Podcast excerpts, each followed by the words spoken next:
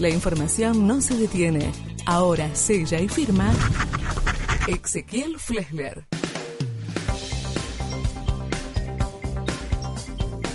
Bueno, escucho. ayer se, se difundió, se dio a conocer el informe del Observatorio de la Deuda Social de la UCA, de la Universidad, Universidad Católica Argentina. El título es el siguiente, 44% de pobreza en el país, de personas pobres, ¿verdad? Eh, porque se hace la diferenciación, al, igual que el, informe INDEC, o personas o, o, por, o por hogares, 44% de personas pobres y el otro dato desagregado que me parece que también es trascendente y que ya lo vamos a, hablar un poquito más, es que 6 de cada 10 niños son pobres. Repasamos o ampliamos algunos datos. Casi el 35% de los hogares, ¿sí? Casi el 35% de los hogares del país eh, están en situación de pobreza y el número en, personas es este que dábamos, 44.2 de personas por debajo de la línea de la pobreza y esto corresponde al tercer trimestre de este año.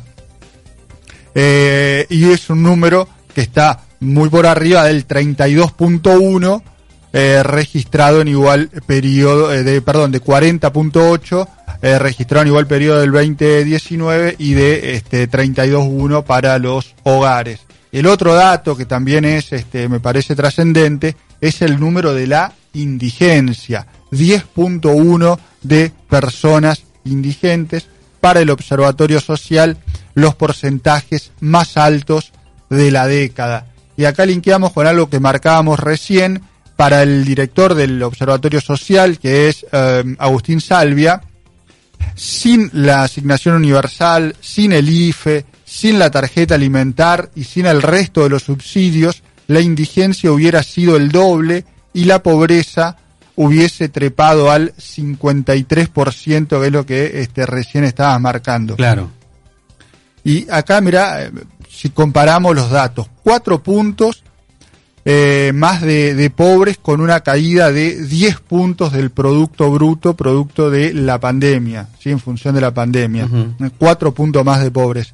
Y en el último año de la administración Macri, la economía cayó dos puntos, no diez, cayó dos puntos, pero la pobreza subió seis. ¿Sí? ¿Cómo se lee eso? Bueno, la explicación no puedo dar yo, pues yo te doy los, los, datos, pero sí te puedo leer la explicación que da Salvia, que es el, el Observatorio de la Deuda Social, Niconalía, que es asignación universal, IFE, tarjeta, este, Estado sobredimensionado, diría el este ministro, el ex ministro eh, Duhovne, por uh -huh. ejemplo. Pero bueno, pero que evidentísimamente es necesario en este, en este momento. Dos o tres datos más. Según la UCA, en los últimos dos años se registró un deterioro tanto en relación a la carencia monetaria, es decir, menos ingresos, lo cual es evidente, eh, pero también a las privaciones no monetarias, con un incremento de la pobreza en términos eh, multidimensionales, que es un poco a lo que se dedica esta encuesta, y que pasó en términos multidimensionales, es decir, que abarca, este, por ahí tenés ingreso, pero no tenés acceso a cloaca, etcétera, claro. etcétera, de 37,5 al 41% de la población, o lo que se denomina también este, pobreza estructural. Últimos dos datos eh, que, leo en términos etarios, al cierre del tercer trimestre de 2020, repito que es el periodo que, que analizó esta encuesta, eh, el 64.1 de los niños y adolescentes viven en hogares con ingresos por debajo de la línea de la pobreza, este es 6 de, de, cada 10, ¿no? Uh -huh. Al tiempo que el 16% reside en hogares con ingresos que se encuentran por debajo de la línea de la indigencia.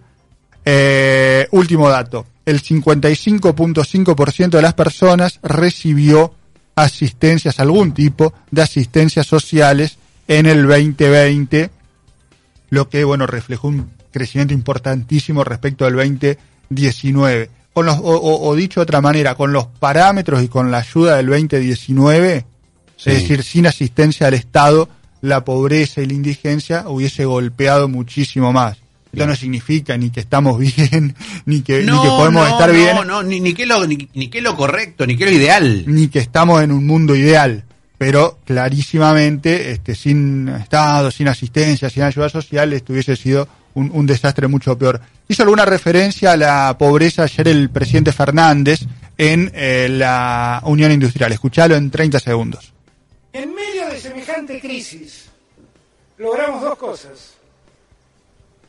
Que no haya argentinos con hambre y que no haya un argentino que no haya tenido la atención sanitaria que requirió.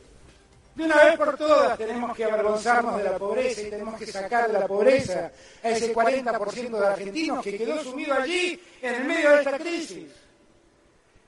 Y de la pobreza no se sale con el auxilio del Estado con planes. Se sale con empresarios que invierten, dan trabajo y generan empleo.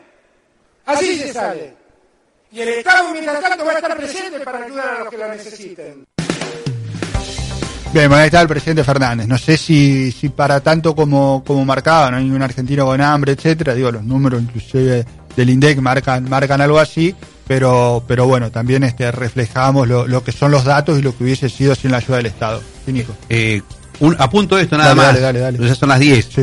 Pero mm, el gobierno anterior y este gobierno, eh, está bien, un año de pandemia, todo lo que vos quieras, pero no han bajado los números de la asistencia social. No, Digo, no, el macrismo que llegaba supuestamente para terminar con el asistencialismo, aumentó sobremanera los aportes de los planes sociales y los planes sociales. Sí. Entonces, este, Sí, Obviamente, sin, sin esa ayuda, como decías vos y decía el informe y está mostrado en todos los Sí. lugares, tendríamos hoy este, un 50 y... Sin asistencia, Tres. so- sin asistencia social no hay programa viable ni del Fondo Monetario ni de nadie. Eso está, eso está claro. 30 segundos Ujú. para eh, la música, si está de acuerdo, no que no la elegí yo, como siempre, la elige el musicalizador, es de Louta, se llama Argentina y dice así. A ver, ¿Quién tiene la culpa del hambre en este país? La gente se muere de ganas de ser feliz. ¿Quién tiene la culpa de verlo a su manera? La gente se enrieda y se enrieda en su propia guerra. Difícil pensar en frío sin heladera.